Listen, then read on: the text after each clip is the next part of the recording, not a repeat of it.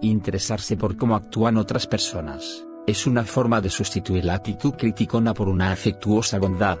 Cuando sientes curiosidad auténtica por el modo de reaccionar de alguien, o por su forma de pensar acerca de algo, es improbable que también te sientas irritado.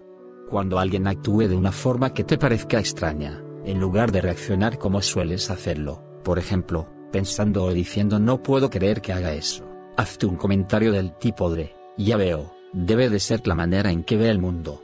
Muy interesante. Para que esta estrategia funcione, tienes que ser sincero. Es muy fina la línea que separa el interés de la arrogancia, de pensar secretamente que tu manera de hacer las cosas es mejor que la del otro.